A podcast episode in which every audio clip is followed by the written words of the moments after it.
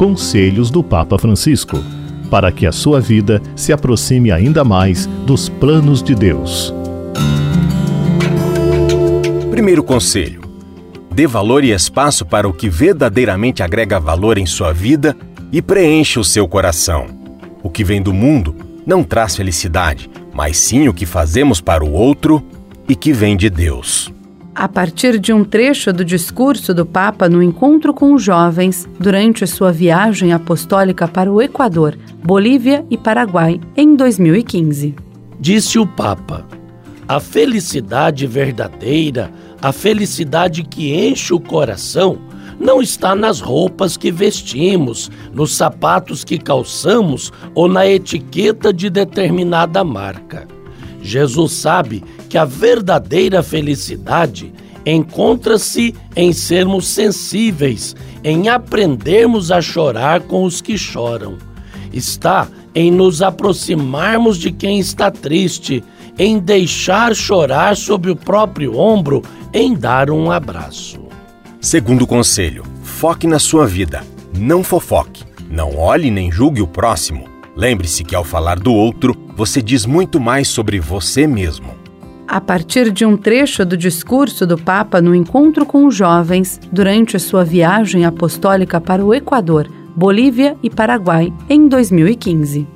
Jesus ensinava as pessoas com parábolas, disse o Papa, detendo-se na parábola que diz: porque tu vês o cisco no olho do teu irmão e não percebes a trave que há no teu próprio olho? Como podes dizer a teu irmão: Irmão, deixa-me tirar o cisco do teu olho, quando tu não vês a trave no teu próprio olho? Hipócrita, tira primeiro a trave do teu olho e então poderás enxergar bem para tirar o cisco do olho do teu irmão. Com isto, o Senhor quer nos ensinar a não ficar criticando os outros, olhando os defeitos dos outros. Primeiramente, devemos olhar os nossos defeitos.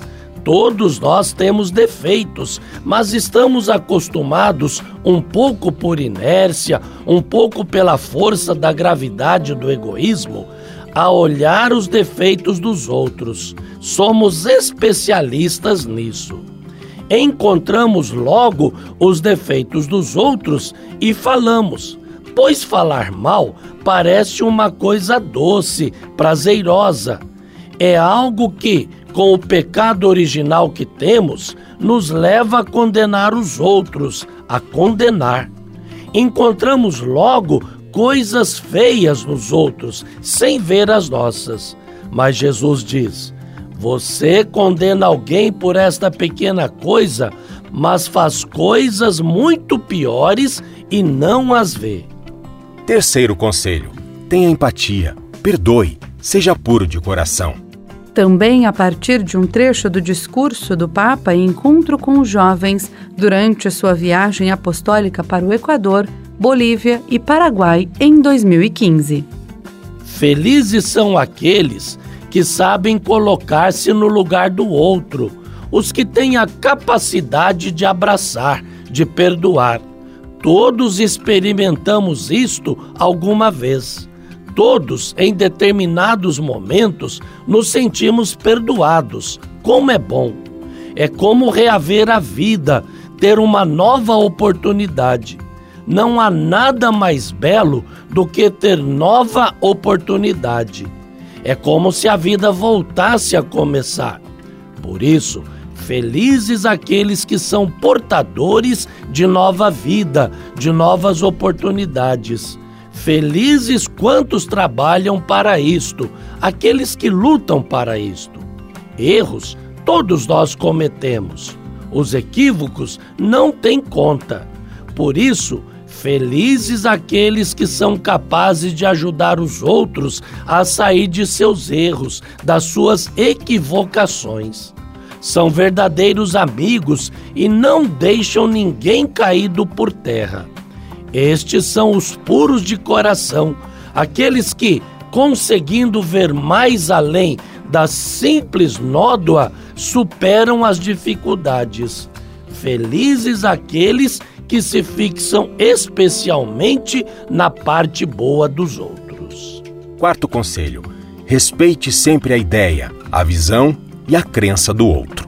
Afirmação do Papa Francisco numa entrevista para a revista argentina Viva, em que ele elencou 10 atitudes para uma vida feliz. Nós podemos inquietar o outro a partir de testemunhos. Assim crescemos juntos ao nos comunicar. Mas a pior coisa é o proselitismo religioso que paralisa. Eu falo com você para convertê-lo. Não. Cada um deve dialogar a partir de sua identidade. A igreja cresce por meio da atração, não por meio do proselitismo. Quinto conselho: ame. Ame muito a Deus e ame o próximo. Feito num pronunciamento do Papa durante o Ângelus em novembro de 2018. Deus, que é amor, nos criou por amor e para que possamos amar os outros permanecendo unidos a Ele. Seria ilusório pretender amar o outro sem amar a Deus. Seria igualmente ilusório pretender amar a Deus sem amar o próximo. As duas dimensões do amor, a Deus e ao próximo, na sua unidade, caracterizam o discípulo de Cristo.